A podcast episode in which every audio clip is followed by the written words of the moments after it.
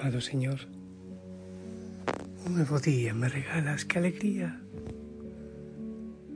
Respirar, ver, recibir tantos regalos, tantas bendiciones, oh Dios. Es hermoso tener este, este regalo, Señor. Algún día ya no lo tendré, o lo tendré en la eternidad, como será allá. Allá no hay amanecer, todo es un precioso amanecer. Gracias por todos los regalos que has diseñado hoy para mí. Gracias, Señor. También por esta familia. Bendice, acompaña.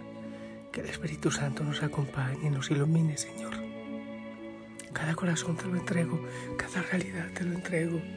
Oh Señor, qué hermoso estar reunidos todos aquí esta familia espiritual grande en tantos lugares del mundo, orando los unos por los otros. Gracias, amado Señor. Sigue obrando, sigue obrando, Señor. Que seamos para el servicio de la iglesia en el mundo. Amén. Hijo, hija Rosana, que el Señor te bendiga hoy. Estamos pidiendo intercesión a Santa Isabel de Hungría. Ahí está, para todas las Isabeles, para las Chávelas. Que el Señor les bendiga y a todos también. Estoy buscando la listita para ver. Hoy oramos por todos los enfermos, los ministerios de intercesión, qué hermosura, y por la familia Osana en Estados Unidos y por ti y por tu realidad. Yo quiero danzar, pero quiero antes proclamar la palabra, para después irme a danzar tranquilo mientras hablamos, ¿te parece? Vamos a ver qué dice la palabra. Lucas 19 del 11 al 28. En aquel tiempo dijo Jesús una parábola. El motivo era que estaba cerca de Jerusalén y se pensaban que el reino de Dios iba a despuntar de un momento a otro. Dijo pues, un hombre noble se marchó a un país lejano para conseguirse el título de rey y volver después. Llamó a diez empleados suyos y les repartió diez onzas de oro, diciéndoles, negocien mientras vuelvo. Sus conciudadanos que le aborrecían enviaron tras él una embajada para informar, no queremos que él sea nuestro rey. Cuando volvió con el título real, mandó llamar a los empleados a quienes había dado el dinero para enterarse de lo que había ganado cada uno. El primero se presentó y dijo, Señor, tu onza ha producido diez. Él le contestó, muy bien, eres un empleado cumplidor, como has sido fiel en una minucia, tendrás autoridad sobre diez ciudades. El segundo llegó y dijo, tu onza, Señor, ha producido cinco. A ese le dijo también, pues toma tú el mando de cinco ciudades. El otro llegó y dijo, Señor, aquí está tu onza.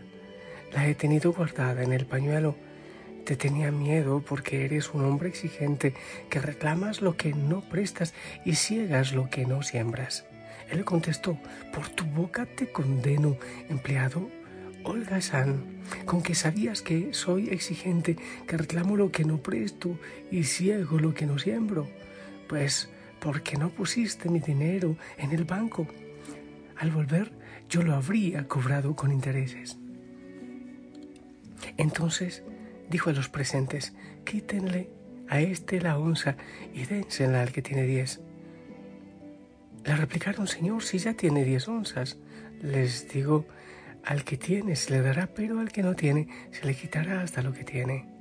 Y a esos enemigos míos que no me querían por rey, tráiganlos acá, dególlenlos en mi presencia. Dicho esto, echó a andar delante de ellos, subiendo hacia Jerusalén.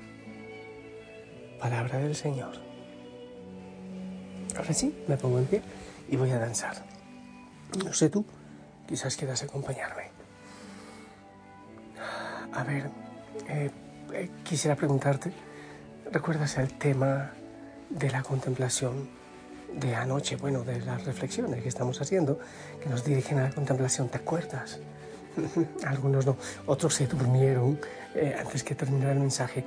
Hablamos que nos frenan eh, ese deseo, mejor dicho, la angustia por los pecados, por los errores cometidos en el pasado, nos, nos alejan de lo esencial, nos alejan de Dios, eh, porque es Él quien lo va logrando en nosotros, la pureza de corazón, es Él quien la va logrando en nuestro corazón, llenarnos de Él, eh, dejarnos enamorar por Él y Él irá haciendo todo lo demás, pero luchamos tanto por esa pureza, por esa santidad que se convierte en nuestro centro, en nuestro ideal, y nuestro ideal tiene que ser Dios.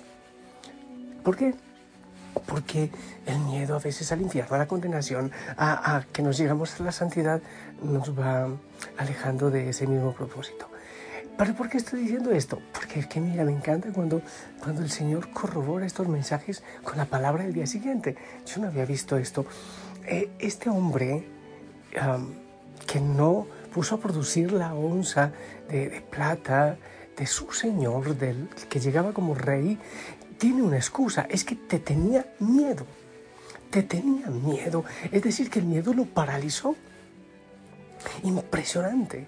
Él se puso, ya lo habíamos dicho estos días, una reflexión de la noche, él se puso a ocuparse del fruto que tiene que crecer, que tiene que ser jugoso, en vez de ocuparse de la vid, de la planta, porque sin él nada podemos hacer. Nos debemos aferrar al Señor, dejar tanto miedo, tanta angustia, miedo a nosotros, miedo a nuestra historia, miedo a lo que vendrá, miedo a la soledad, miedo, miedo y miedo, para poder entonces producir lo que el Señor quiere. Y termina horrible este Evangelio.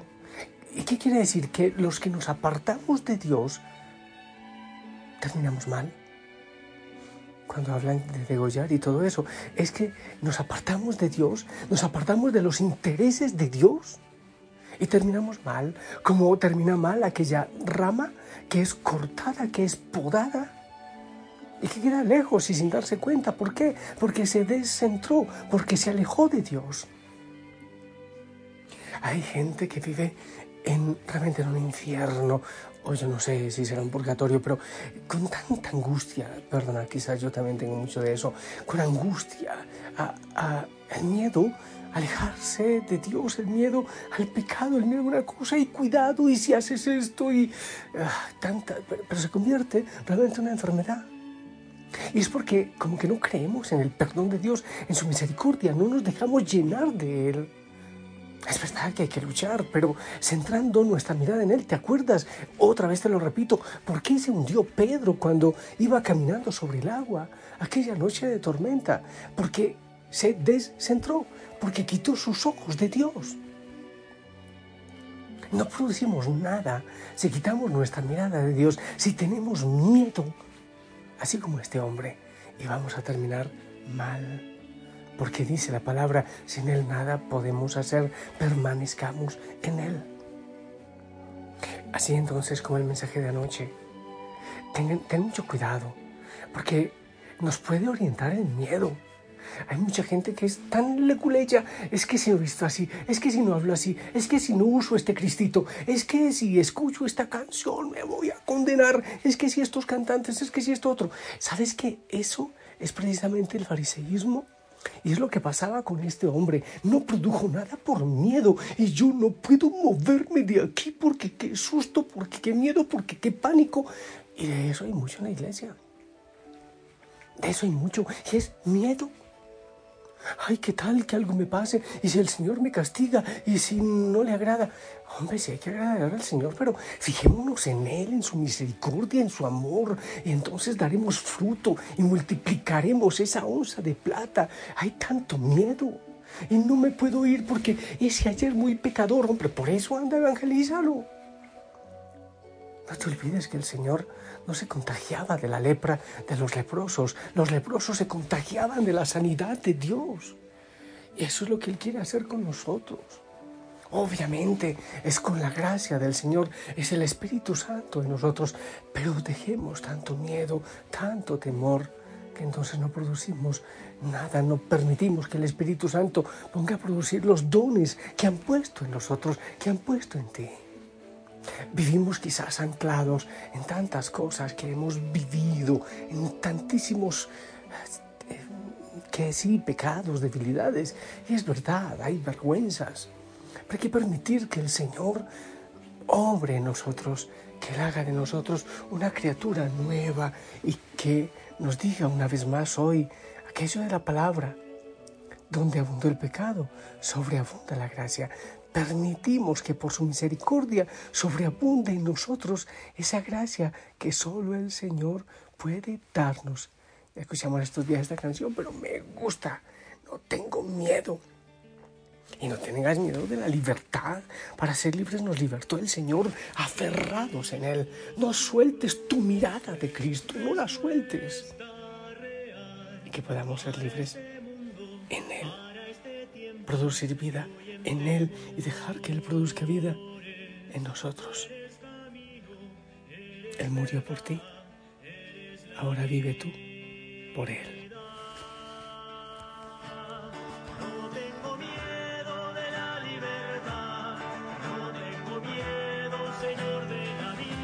Me quiero entregar, toma mis manos, mi voz y mi altar, y yo alzaré alto la cruz derramada de amor, para que sea bandera de la juventud. Tu triunfo santo junto a mi canto sea fuerte luz, para que vean tu rostro, Jesús, hombres con sed hombres valientes que quieren seguir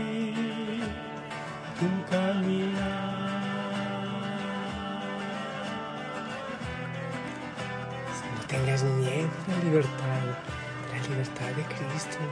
Levántate, en Él levántate con su fuerza y su poder.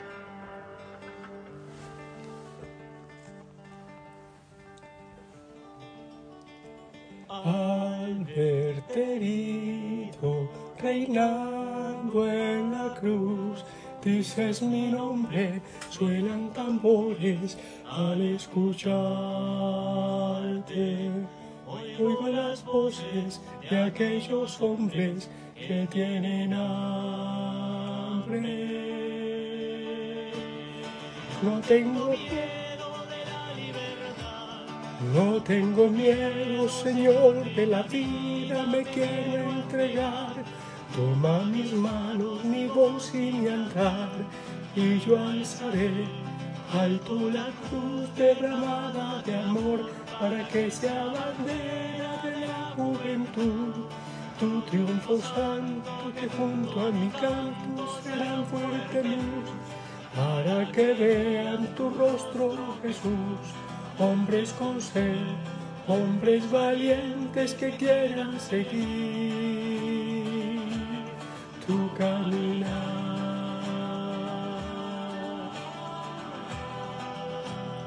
Aquí estoy danzando para Él, me rindo gloria a Él. No tengas miedo.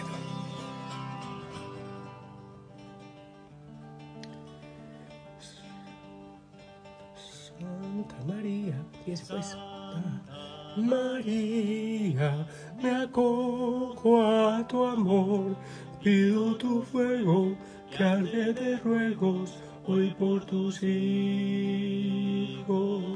Virgen María, rosa del cielo, oye mi.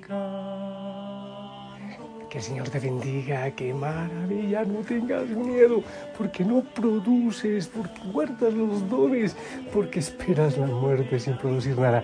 Que el Señor obra en ti, el Espíritu Santo trabaje y te levante en el nombre del Padre, del Hijo, del Espíritu Santo. Esperamos tu bendición.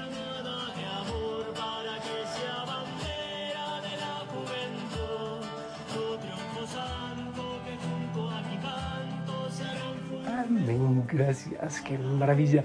Anda, el Señor tiene cosas maravillosas hoy para ti y cuenta con tus manos, tus pies y tus labios. Anda, en libertad y sin miedo.